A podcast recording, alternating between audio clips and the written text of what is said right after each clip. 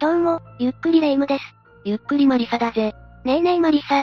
なんだ、ヤジ馬赤まんじゅうよ。私は鉄道持って生きてるわよ。ヤジ馬なんてするはずないじゃない。ところでなんだけど、今日も何か怖いことを教えてほしいのよね。オーケーだぜ。じゃあ今回は、東京でも有数の事故物件と名高い、高島平高ポ1階2号室について解説するぜ。あら、パッと聞くと何の変哲もないアパートの名称みたいだけどここは有名人が二人も亡くなっていたり、稲川淳二氏が階段、愛人のマンションとして語るなど、かなり有名な場所になっているぞ。さらに、心霊スポットだからとヤジ馬根性で訪れた人にもたたりが起きると言われている。ここで起きた一連の出来事は、はっきり言ってかなり恐ろしいぜ。これはかなり怖そうだけど、どんな場所なのか詳しく教えてほしいの。それじゃあ、ゆっくりしていってね。それじゃ、解説スタートするぜ。この高島平高ポは、都営三田線の高島平駅から徒歩3分の場所に位置する物件だ。歩いて3分って、知らずに前を通っている人も多いんじゃないかしら？そんな場所が、ひどい出来事があった事故物件だなんて。この場所が行ってはいけない場所とされる上で、外せない出来事があるんだ。1987年に起きた、佐々木努さん丸買い事件だ。随分昔の出来事ね。そして一体誰？若い人は知らないかもしれないが、当時かなりの人気を誇っていたモノマネ芸人さんだよ。厚見清さんや、高倉健さんのモノマネをしてた人なのね。その人がここに住んでて、丸されちゃったってわけ？いや、住んでいたのは彼の愛人だったよ。当時39歳の一般人だった N さんと佐々木さんは、新宿のポーカーゲーム屋で知り合ったらしい。そこから、最大者だった佐々木さんは N さんと関係を持ち時折このアパートに通ってたみたいだな。なんか妙に生々しくて、下水話ね。しかし二人の関係は徐々に破綻していき、N さんは佐々木さんの体を包丁で何度も刺したんだ。アパートの部屋で冷たくなった彼は、4、5日ほどで事務所社長に発見されたそうだ。愛人関係とはいえ、人気芸人の彼にこんなことするなんて、よっぽど溜まってたのね。まあ、彼は重度のギャンブル好きで、N さんに暴力や金の無心をしていたという話もあるからな。それで、N さんのその後は？一枚の置き手紙を残して失踪してしまうんだ。しかも、その手紙の内容がかなりホラーだった。お父さん、私もお父さんのところへ行きます。でも私がお父さんを殺すなんて夢にも思わなかった。あの世でまたやり直そうね。めちゃくちゃ怖いわね。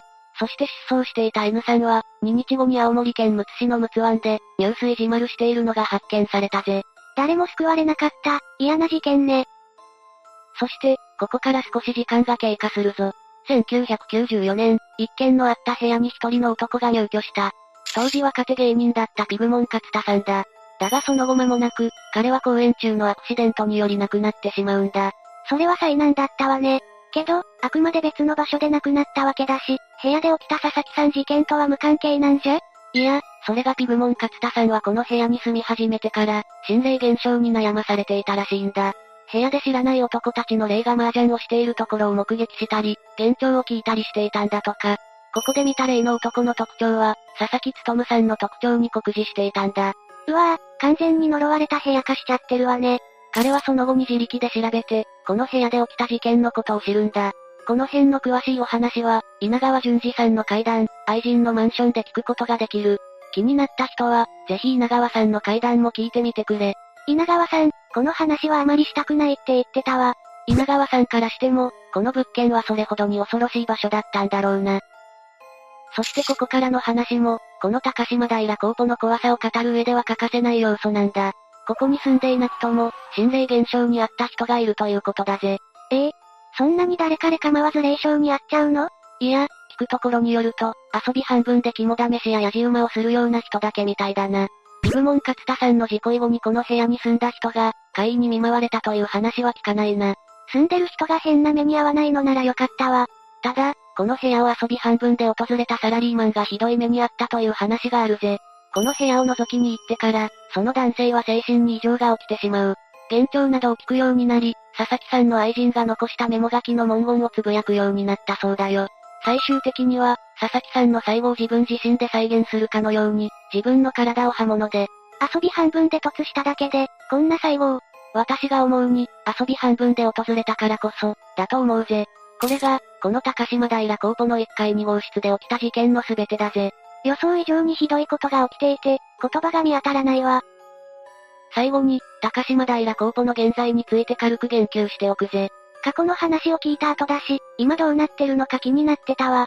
建物自体は今も残っているし、現在も入居者がいる状態だと思われるぜ。今も残っているなんて、すごいわね。ただ近隣住民の声を拾うと、気になる点もいくつかあったな。何それ、どういう意味？事件のあった部屋は、ずっと雨戸が閉まっていて人が住んでいる気配がないそうだ。そうなのね、どのくらいの期間空室状態なのか気になるわね。そして、近くに住む人曰く、部屋の付近から、夜に女性の叫び声のような音が聞こえることがあるとか。けどそれは部屋そのものからじゃなく、部屋の脇の道路からするとか。現在進行形で心霊現象が起きているってことかしら？まあ、あくまでそういう声もある程度に捉えてくれ。最後は注意点を伝えておくぜ。対象の物件の最新の状態は私たちにはわからないけど、今でもおそらく人が住んでいるはずだぜ。絶対に冷やかしで現場に行ったり、探索などはしないでね。このコーポ名でネット検索をかけてヒットする場所は、全く違う物件だし、そこも注意だ。検索で引っかかる場所やその付近にも、絶対に行ったりしないでね。というわけで以上が、東京最強の心霊事故物件、高島平コーポ1階2号室についての解説だったぜ。サスペンスドラマの中のような出来事が現実に起きてたなんて、驚きよ。そうだな。けど、近隣の人にとっては今や昔の出来事、なわけだし、知識の一つとして蓄える程度に捉えておいてほしいんだぜ。そうね。あくまでお話として楽しむのが心霊、オカルト好きのあるべき姿よね。現場突して場を荒らすなんて、もってのほかよ。霊夢の言う通りなんだぜ。ただゾクッとするお話を聞けて楽しかったし、満足だわ。そう言ってもらえると嬉しいぜ。それじゃ、今日の動画はここまでだ。